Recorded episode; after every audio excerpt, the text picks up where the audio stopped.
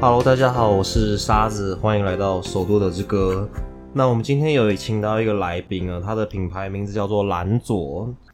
Hello，大家好，我是懒左，是一个甜点工作者，然后目前就经营一个个人工作室这样子。如果你有逛过市集的话，就会发现有很多人是在做手作，但是有另外一部分，大概可能占有三分之一或四分之一的人是在做甜点的，所以其实他们在市集的组成上算是蛮重要的一群人哦。还是要请问蓝左，就是当时你创作的契机跟为什么会开始做这个品牌嘞？嗯，当初就是我是从十八岁就开始做甜点，高中的时候家政课有接触到烘焙的东西，一接触到的时候就觉得非常新奇。其实刚开始在接触烘焙的时候，都还没有想过要 创品牌或干嘛干嘛。那为什么会成立蓝左？是因为 就是其实我本身就是一个。不太会处理负面情绪的人，所以 本来当初就想说要有一个平台，方让我可以写一些有的没的。后来因为那阵子刚好就是做甜点上遇到很多失败，其实你失败就会心情不好嘛，什么的，就会刚好有点像是记录甜点的成长历程，然后可能也会写一些我自己内心的事情这样子。嗯嗯，那因为其实我很好奇是说。毕竟甜点这一块，在外面的工作机会，相较于手做的人来说，感觉好像比较多一点点。至少有很多面包店啊，或是咖啡厅的人，都会有开一些就是甜点师的职缺。就当时为什么没有想说会朝这种正式工作的方面走，而会自己出来做嘞？哦，这个问题一开始我之前刚开始创品牌的时候，其实还蛮迷惘，因为那时候就。不知道说这个品牌有没有办法活下来，然后我发现就是台湾教育出来的话，你会你就会很害怕跟大家不一样，所以其实我一开始甚至有去救国坛上过丙级证照。做甜点的话，因为台湾不像日本或是法国有很多专门学校嘛，那台湾的话就是。本科系或是非本科系，那我自己是非本科系的，我就会很担心自己在，尤其我连高中都没有毕业的一个人的话，然后你又没有证照，所以更不用说要去拿到外面职场那种职缺的资格。嗯，嗯其实说实在，高中没毕业还蛮厉害，而且我念过两所。高中我其实都没有念完，嗯、我一开始是哎、欸、这样有点离题，不过我还先把这段讲完。嗯、就是我一开始是读嘉义高中，然后我读到高三休学，就是因为有点严重的情绪问题，就那时候就不知道为什么要念书啊什么什么的。然后后来因为嗯，另我其中除了甜点以外，另外一个兴趣是我对植物还蛮有兴趣。然后那时候。因为对高中有点失望，就想说去高职念念看。后来我就重考机测，就考上松山工农的园艺科。嗯，我们家其实本来就台北，然后后来就是因为这个关系，我就又等于说回到台北去念园艺科这样子。可是结果念下去，发现台湾的高中跟高职其实体制上完全一样，大家都是升学主义。在挂帅，哦、所有的考证照都是为了升大学，可是大家都不会告诉你说，对啊，就是我那时候就超超失望的，嗯、然后又因为情绪问题，然后就念到高二上又休学，然后休学以后，我就自此以后我就觉得算了，我就我你看我都念过两次，我就觉得说好吧，我就跟高中无缘，那时候我就没有想要继续再把学业完成，就开始工作。嗯，讲一讲，突然忘记刚刚题目是什么，就是因为觉得自己学历可能没有那么好，所以没有出去外面找正式的工作。哦，对对对，所以那时候才会有点急于，就是想要去考一个烘焙丙级的证照。可是我一样只去了大概前面三堂课，然后后面把它全部翘掉，因为 就是因为我那时候大概自己已经有一点基础了，然后台湾的证照是教你怎么。在短时间内，就是比较偏向食品工业的部分，他教你如何在短时间内生产出大量的食品。可是以我那时候的角度来看，那些东西根本就不是食品，它就是一堆化工合成的食物。那时候就是会用一些像什么酥油啊或白油，全部都用很烂的食材，只是为了符合考试的规范。就会有点失望，就会觉得说，好，那我这样考这个证照，难道就只是为了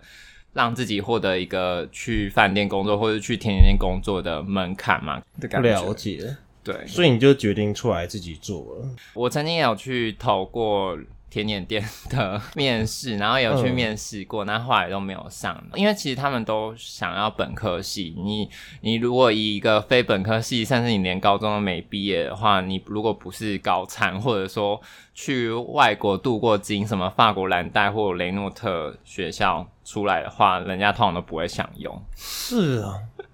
原来这个产业这么看学历。法式像法式甜点店来说，其实我觉得他们应该是蛮吃重这种东西的。我甚至有想说，我是不是要存钱去国外，法国或日本，去甜点专门学校去学完。可是我那时候就想到一件事情，就是说，其实就算你去国外学成归国，可是你最后回到台湾，你还是会遇到一个最现实的问题，就是你要怎么生存。所以那时候我就想说，早也要创，晚也要创，因为我就算学成归国，我还是要创一个属于自己的东西嘛。因为毕竟你就是要回到说，你有没有独立创作能力这样子。所以我后来才想说，那我就先 创一个，那有没有出去国外就反而是其次这样子。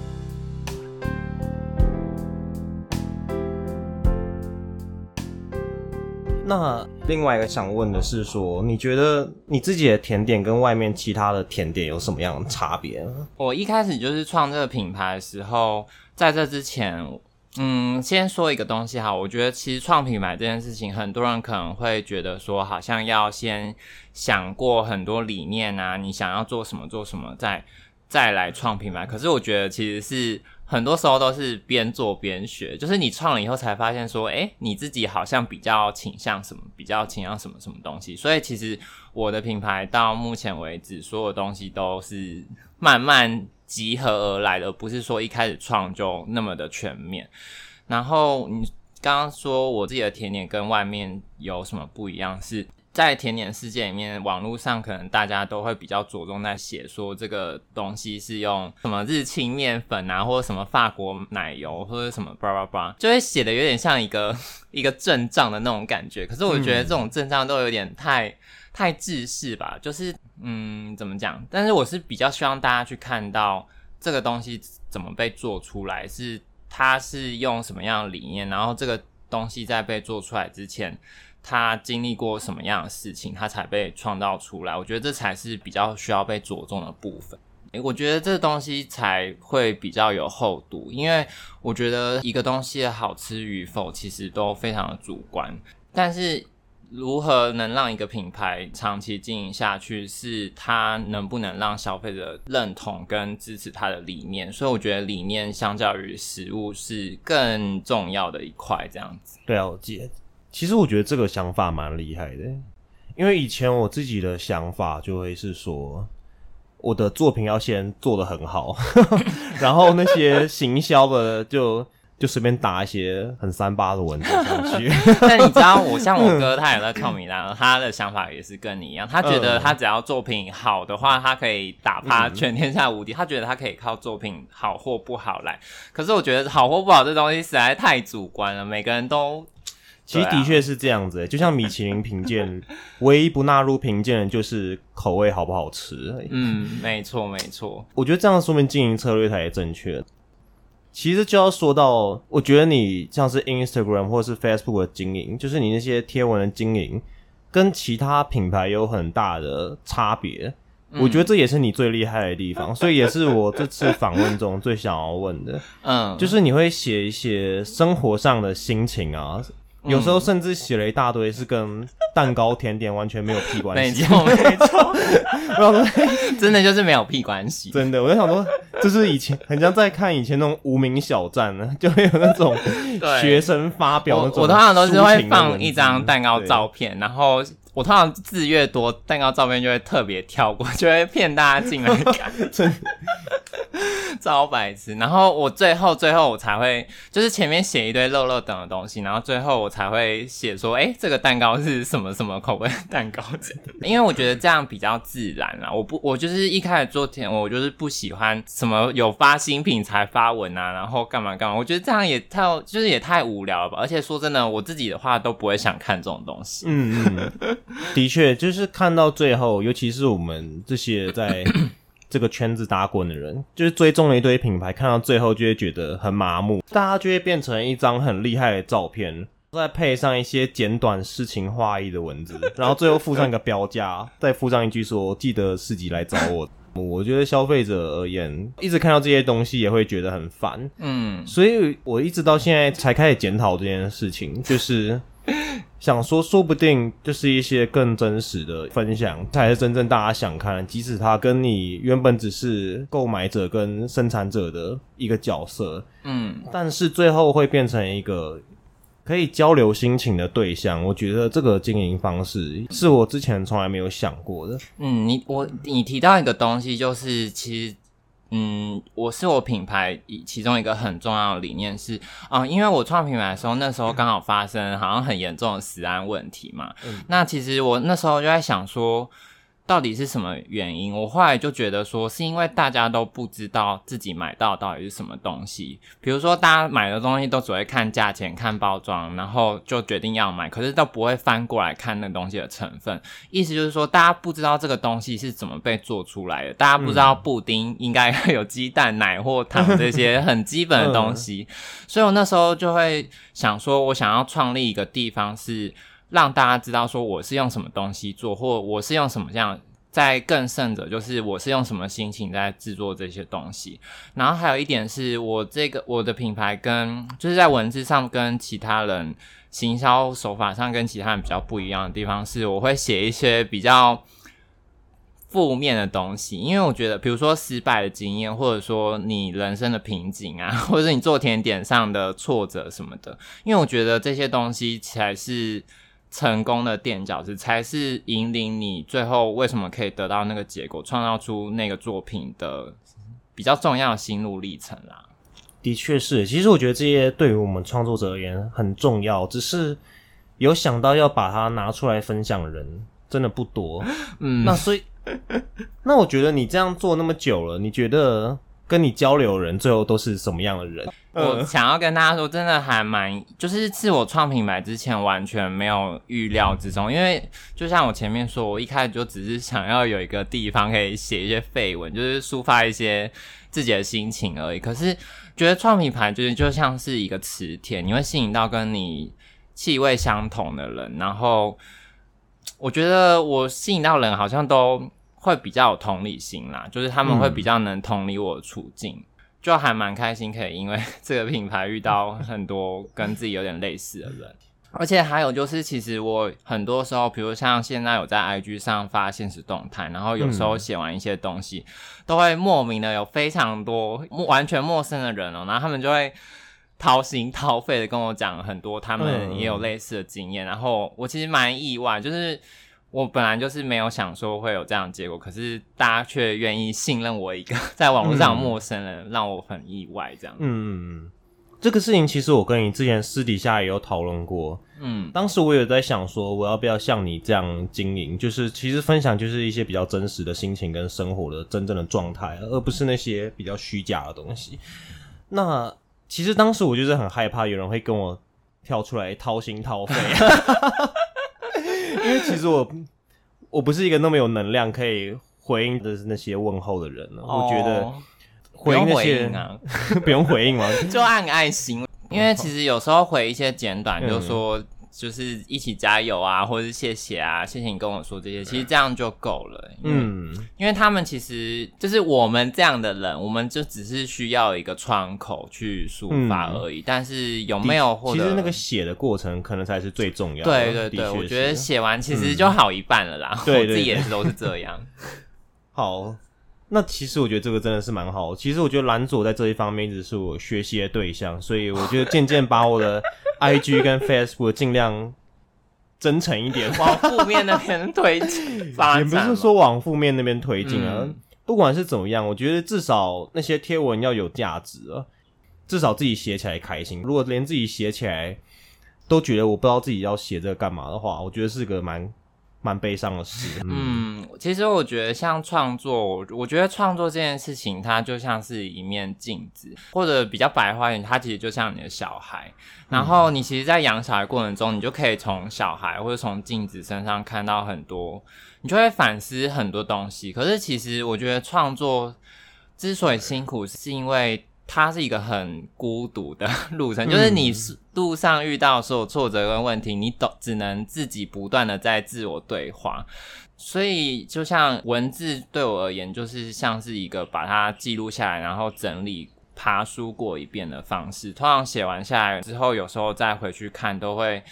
看完都会觉得哦，原来当时候我有经历这一段，你就会让现在有时候的挫折好像变得不会觉得它那么严重。然后，因为毕竟你曾经再怎么辛苦，你也没有走过来，就会比较找到持续下去的动力。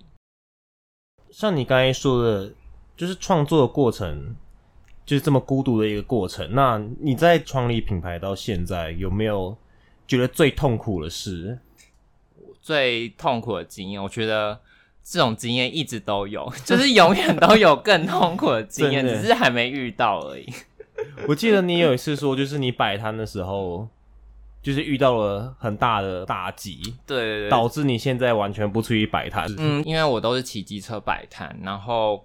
那时候就去摆好好市集，就每次去都要骑五十分钟的车，就带着大包小包，曾经还载过整个蛋糕柜，就玻璃的那种，把它塞到机车前面。然后可能在这之前，你都已经工作大概十几个小时，然后可能只睡两三个小时，就骑车去摆摊。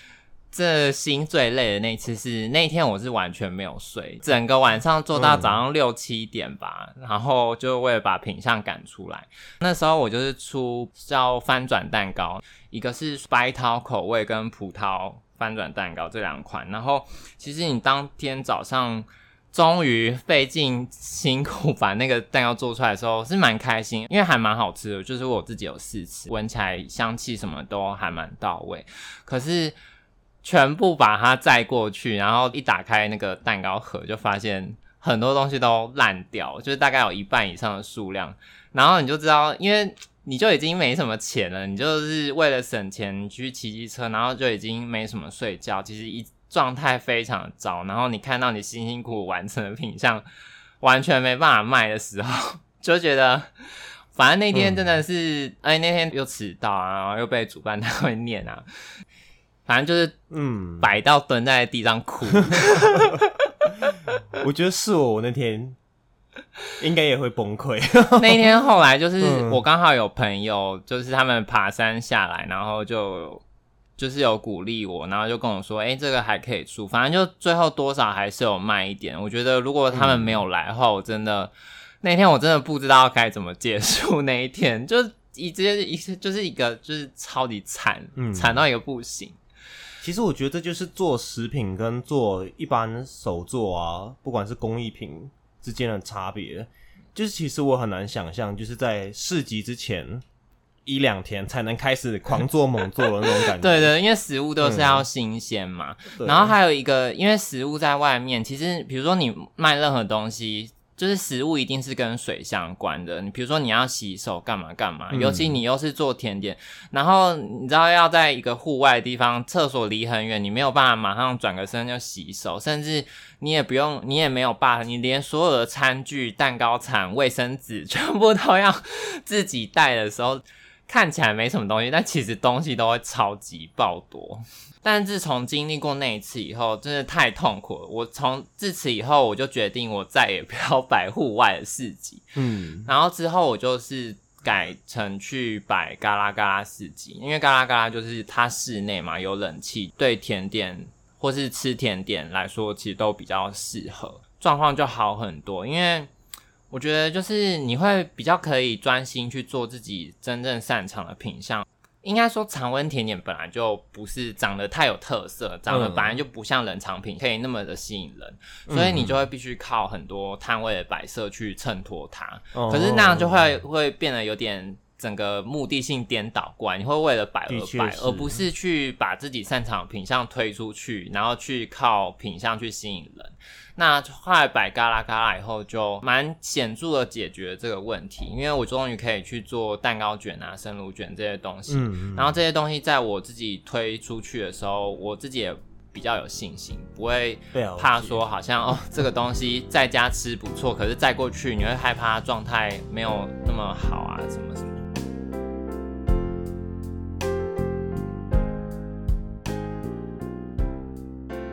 其实我还有另外一个非常好奇的是，就是依你们这些卖食品的手作者，对于文创手作市集有什么看法？因为毕竟你不是说做工艺品的人，你是做手作甜点的。嗯，但真的是没什么看法哎。你就说，其实对你来说，在这边卖吃的，跟你在百货公司前面卖吃的，其实是差不多的意思。什么意思啊？就是只要有摆摊的机会，他可能在哪里都是一样的。哦，嗯，没有啊，当然还是会挑自己风格相近，然后自己能认同的 场域啊，因为也不可能说找就是跟，但我觉得怎么讲，其实但也没有什么特别怎么挑，因为真的也没什么好挑，因为其实我很好奇的是说，为什么会有人想要逛市集的时候吃甜点？对我来说，那好像不是那么方便的事，因为并不是每个场域都很适合吃东西。那、而且哦天气又很热，但是那些甜点却又卖的不错，所以我一直心里有一个好奇的是说，这些甜点到底跟其他场域吃到的甜点有什么不一样？第一个就是价格上就会比较不一样。你说会比较便宜？因为你想想看，你如果去什么贵妇百货公司吃下午茶，然后你同样是就是你空间很舒服没有错，可是明明可能吃到的食物本体是差不了太多，哦可能用量都还不错，但是你却要花上超级大概花三五百块去吃。那就我自己而言，我都会我就会比较倾向去试吃，尤其其实像很多现在越来越多小型的那种甜点品牌，或者做面包啊，或者烘焙类的东西，其实他们用料都越来越好。那其实你用料好的时候，你其实就没有太多的资金去投入在空间，可以让你有办法方便的去吃。就就是说，可能他们比较会选择像市集这种好入手的管道去宣传，所以对我们这种消费者而言，反而是一个比较有益的方式。你可以用比较亲民的价格，然后比较轻松的方式去吃到他们的东西。哦，其实我还蛮惊讶的。啊，很惊讶吗？为什么？因为我不太了解啊，像是因为哦手做市集的东西，像是以工艺品来讲好了，他们在其他地方就比较难看到哦，嗯，就是你很难在百货公司看到那种手做的个人工作室的东西出现，他们通常都是工厂制作或者是一定有知名程度大品牌的东西出现。所以我以为就是甜点也会有类似的感觉，就是这些甜点只有在市集吃得到，然后其他地方你可能很难找到。不过就你的感觉，其实是主要是价钱的差异。我觉得不太冲突的原因是因为甜点有非常多种，因为其实现在讲甜点两个字，一般人台湾人脑海中第一个印象应该都是法式甜点吧。那法式甜点通常就是会，甜点就是有分比较精致跟比较家常的。我觉得可能很多人不知道法式甜点是什么。法式甜点就是，其实我也不知道它是什么，但就是嗯有一种甜，也不要讲法式好，就是甜点嗯有分比较精致跟比较家常的。嗯，那就我自己而言，我觉得我做的是比较家常、比较平易近人，就是它在外观上，它就是可能比较朴素。那价格上，其实我也不会希望说它太让人有距离感。那另外一种甜点就是它可能会有，比如说镜面啊，它会有一个特殊的造型在。那这种其实你在市集这种太热天气下卖，本来也就不太适合。所以我觉得把家常甜点放在手做比较轻松的地方卖，其实反而是适合。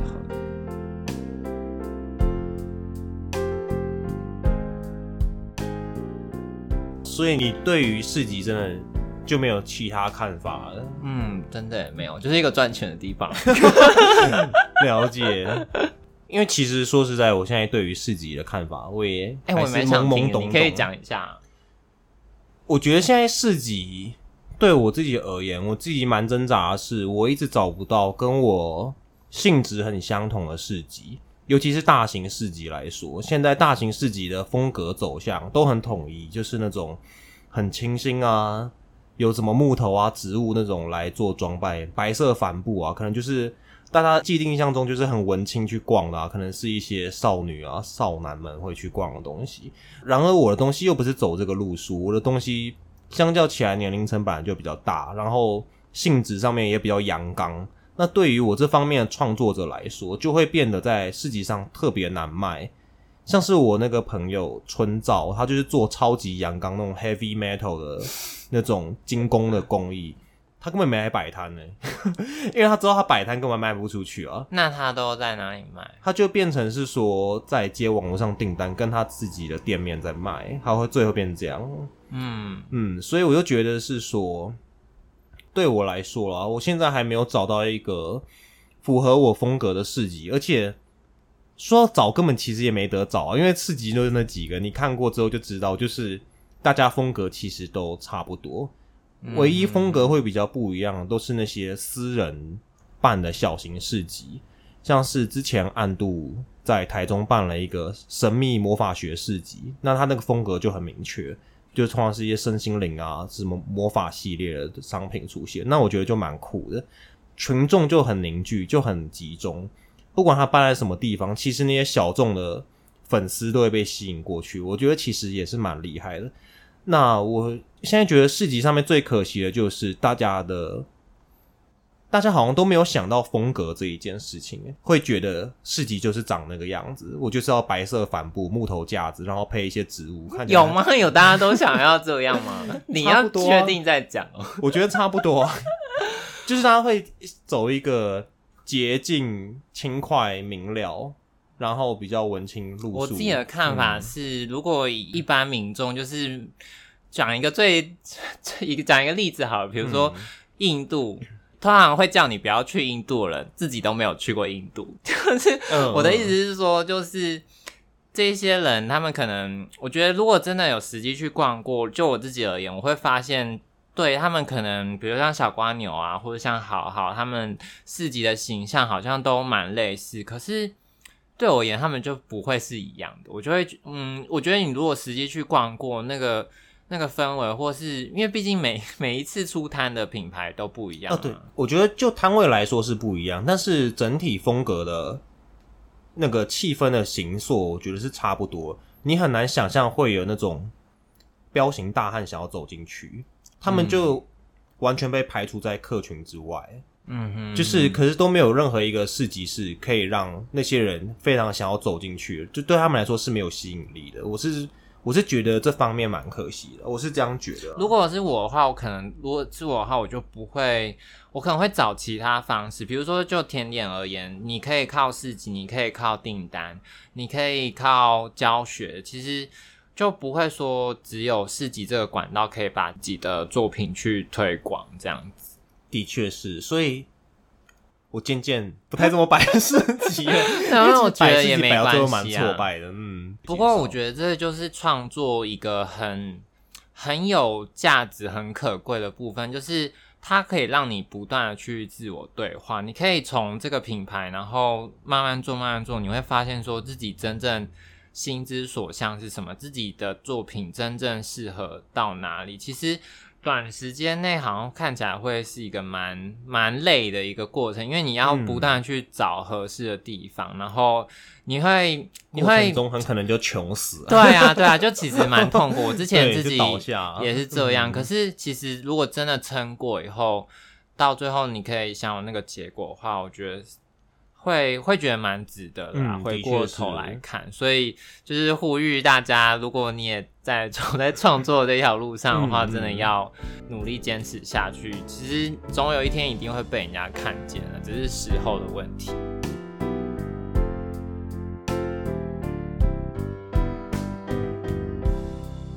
那我们这个节目也差不多快要到尾声了，就是可以请蓝佐说一下哪些管道可以接触到你的品牌。嗯，我现在就是自己有在接整模订单啦，然后嗯现在还有跟一间店叫做沙丘，在做在延平北路二段那边，大家可以上 IG 搜寻一下，就是在那边会供应我做的甜点，就是那边的甜点都有做的。然后目前就是因为自己现在也还没有实体店面，嗯嗯嗯然后之后是会希望说有一个内用空间，然后预约制的这样子，可以让大家过来吃、啊，嗯这样只是还在努力中啦。因为像找房子啊，然后钱的问题都都还蛮实际的。其实我还蛮期待你可以有内用空间这件事情，因为我一直很想吃你的鲜奶油蛋糕，毕竟那是算是你最主打的商品。你的嗯 IG 很多都是鲜奶油蛋糕的照片，但是因为我一个人买一个蛋糕也吃不完，对啊，所以就变成只能吃一片的我下。现在自己也有认知，到这件事情的，就是其实现在大家吃，因为说在台湾人吃甜点来说，大家都嗯整模蛋糕来说比较会需要吃到整模蛋糕，就是生日嘛或节日。可是生日在嗯现在节日在整年之中本来就没有那么多，然后其实它的渲渲染跟宣传效益也不比单片或是内用的部分来大，是因为你去咖啡厅或是去甜点店内用，你通常都会拍照或是上传嘛，而且有点像是说你花少少的钱，然后你就可以吃到可能比较多种的东西，你又可以拍照或是享受那个空间的舒适度什么的。嗯，这种手法就会宣传的速度会快非常非常多，会绝对会比、嗯。因为绝对会比你单卖一整颗一整颗鲜奶油蛋糕要来的快很多，所以有点像是趋势吧。就是现在其实也越来越多人，他们而且现在有点变成说，甚至有时候会变得有点颠倒过来，就是食物好不好吃不重要，而是空间好不好拍才是最重要。哦其实有时候会觉得蛮灰心的，因为毕竟这个的确是很让人讨厌的事情。对啊，然后因为像有时候有耳闻，就是 比如说有些店它空间真的很好拍，然后可是价格就是很高这样子，但是可能吃起来就是没有到那个价值相应的水准。嗯像这种时候就会觉得蛮灰心，因为你会觉得说，嗯，现在的趋势是这样，可是你想做的却是你想要回归到食物本身，好像又不是那么容易，因为现在大家在乎的东西跟你本人在乎的东西就差很多。是不过讲到这个，我觉得我就要分享一下，嗯我一开始创品牌的时候，我有一个很重要的先决，我自己已经做好的心理建设是，我认为食物本来就是很主观的，没有绝对好吃跟绝对不好吃的食物，所以。嗯，再加上我自己的品牌，其实本来就是靠很多文字啊，或是理念去支撑起来。我自认我推出去的东西绝对是有到我自己的水准，可是很现实的层面是我很早就认知到说，你不可能靠食物超好吃或是怎样怎样就让大家继续买你的东西。其实一个品牌本来就是复合式经营的，嗯，所以就只能说自己要再去多琢磨跟学习，因为比如像找空间、布置空间啊，或是摄影啊这些东西，很多时候创品牌做到最后，已经不是跟你原来在做的那东西非常的直接相关，可是他们却又都重要到会影响你的东西有没有办法让别人看见。嗯，嗯所以嗯其实品牌做品牌就是不断不断在学习啦，跟对话。其实我觉得你一开始这么早开始就有这个认知，我觉得很厉害。因为一开始其实我是没有这个认知 其实这种，我觉得这时候，我觉得就是要回到说，虽然说讲这个，大家应该会觉得陈腔滥调吧，就是要真的要做自己开心的事情。嗯因为其实我觉得很多时候创作一开始你会原本以为说好像做自己喜欢的的事情就会开心，可是到最后反而会变成是你不知道什么事情 才是你喜欢的，就是因为做品牌本来就不会是只做一件事情。对，可是我觉得，虽然说很困难没有错，可是最后还是要回归到自己的心。比如说，你真正想摆市集嘛？你有想要赚那么多钱吗？或是你到底希望说你的作品带给大家什么？我觉得，如果就是你嗯迷惘的时候，其实可以回想一下你当初做为什么想要做这个的初衷。其实会比较可以找得到仿持续下去的动力啊嗯嗯，其实我觉得说真的，做不管是不是你喜欢的东西，我觉得做久了都会觉得很疲乏，对啊，会有需要休息一段转换心情的时间啊。所以我觉得其实多方面经营也是很好的，就是你 A 做了很久，你就可以换 B 去做一下。嗯，当然，那都是你的品牌的事业，所以其实不会冲突。那我觉得可以交换做，当然也是很好的事。嗯，而且我觉得有时候其实就算你短时间内好像看似放弃了，或是去做其他事情，但是我觉得人生很妙，就是有些时候这些人生经验最后。它又会回归到你身上，成为你一个你的这个人的一部分，一个助力。其实我自己身上就还蛮多例子，我自己就很多亲身经验，那有空再说。但 一个蓝左的心灵鸡汤，对啊，但就是不会白费啦。很多就是不要觉得说好像现在放弃了，或是干嘛干嘛，以后就再也没机会。其实很难说，因为没有人是永远都停留在原地。其实大家都有在前进，只是有时候我们人会很拘泥在说。短时间内没有看到成效，我们就会觉得自己是不是很废或很没用。可是如果时间拉长一点再看，你不要太贴近的去看待自己这个人，你站远一点看，你就会发现，其实自己真的已经不是原来的你。的确是哇，忽然里面结尾烂，就是长到完全让他据点，不会，就是一个，其实我觉得就是一个干话。也不是干话，好了。如果我觉得，因为今天真的差不多，那蓝佐真的很分享了很多他自己的生活经历，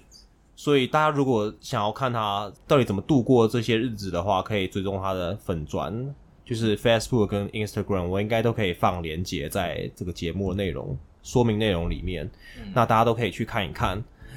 好了，那差不多了，有机会再见啦，拜拜。好，拜拜拜。